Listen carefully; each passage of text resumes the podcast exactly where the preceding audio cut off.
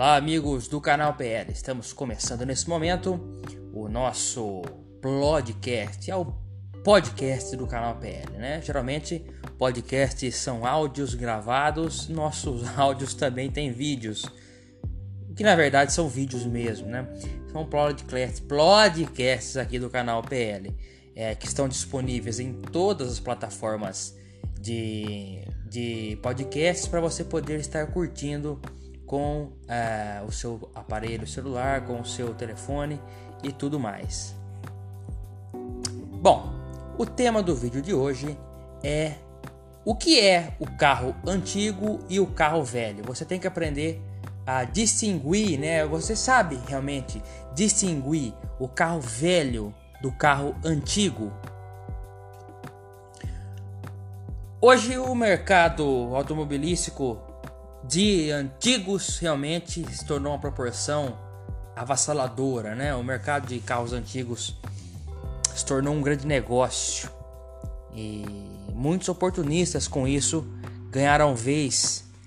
E com isso o preço dos carros realmente vieram a disparar. E com isso as pessoas acabaram perdendo a noção até da, do senso do que é um carro velho o que é um carro antigo, né? O que é hoje, no ano de 2021? O que é um carro velho para você? Nós temos que buscar entender o se hoje um carro antigo está valorizando, houve um momento em que ele perdeu o preço. A partir de que momento ele perdeu, ele deixou de perder preço e passou a ganhar preço? Nós pegarmos um carro zero quilômetro, você tem um carro com zero, com um valor X. A partir do momento que esse carro sai da concessionária, ele deixa de ter o valor X e passa a ter um valor menor do que X. Esse valor, com o passar do tempo, com a depreciação, isso se chama depreciação.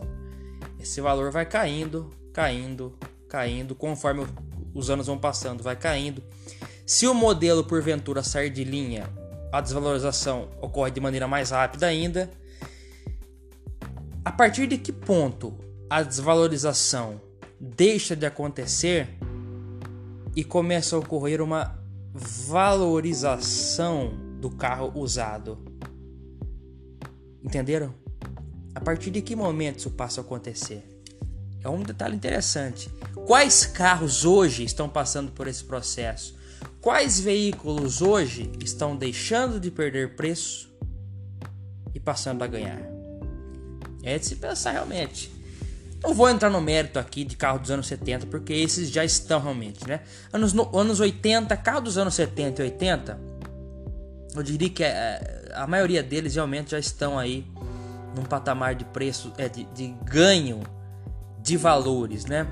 Eu, eu arriscaria dizer, meu pessoal aí, que hoje a, esses veículos que estão perdendo valor e estão deixando de perder valor e passando a querer começar a ganhar são carros que estão próximos dos seus 25 anos. Um carro hoje que vai ter um carro 1997, por exemplo. Se você pegar um Gol Bola ano 96, 97 bem conservado, esse carro ele deixa de ter uma depreciação, ele começa a ter uma valorização. Você pegar um Vectra GLS ou CD 98, ele é um carro que ele já não, não vai ter mais uma depreciação. A depreciação dele já atingiu o máximo e agora ele começa a ganhar, né? São carros que começaram a ganhar valor. Quer ver outro exemplo? É... Tempra, eu vejo muito isso. O Tempra é um carro que chegou no limbo, chegou no fundo do poço. O Tempra é um carro extremamente barato hoje. É um carro que você encontra na faixa de 4 a 5 mil reais, um Tempra. É um carro que eu já vejo dar indícios de uma potencial valorização. Então, é, é esses carros começam a deixar de ser considerados carros velhos e passam a ser considerados carros antigos.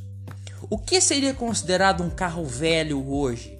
Um Celta 2003, por exemplo, no meu entender, um Gol 2003, então, um carro dois, não vamos usar nome para não, não depreciar nenhum carro. Mas um carro 2002, 2003, 2004, um carro que está ali entre o ano 2000 e 2005, nós estamos em 2021.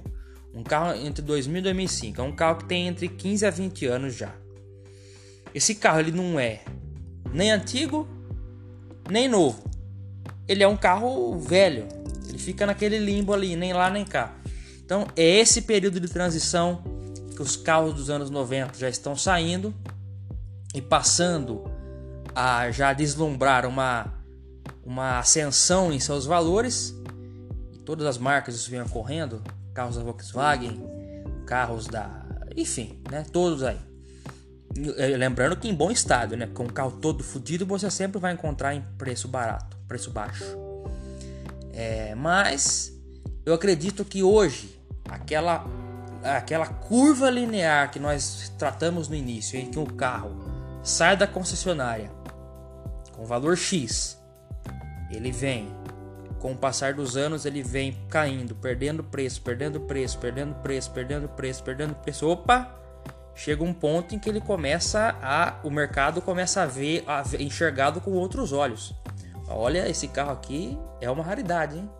Ou não querendo ser tão generoso, esse carro não é qualquer carro, é um carro bem conservado, é um carro já com 20 e tantos anos, mas que está em bom estado, é um carro com potencial de valorização. A partir desse momento, a curva começa a dar sinais de ascensão. Isso ocorreu já há algum tempo com o carro dos anos 70. Você pegar o Palace, por exemplo, que no final dos anos 90 e início dos anos 2000 tinha um preço muito baixo, começaram a ter uma valorização cada vez mais crescente. Isso sem citar os Dodges, né, Mavericks e outros exemplares.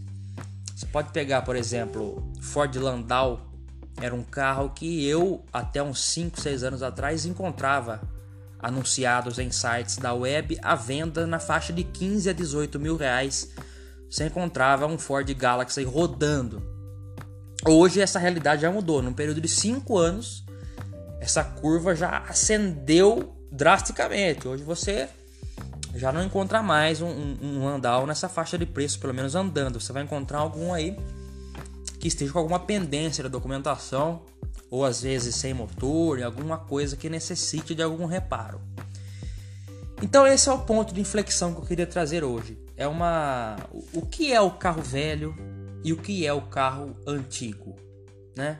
O meu amigo André, ele brinca que eu tenho o Verona 91 e a Paraty 88. Ele brinca que os dois não são antigos, os dois são carros velhos. De fato, eu, o meu amigo André, um grande colega, ele tem um pensamento conservador, mas o, o pensamento dele é um pensamento que faz sentido, faria até uns anos atrás. Pegar o Verona, um carro ano 91, pegar o Verona, ele é um carro que até hoje ele tem um valor baixo. É um carro que de 91, eu, como ele saiu de linha em 92, o modelo antigo, daí veio o modelo novo em 93.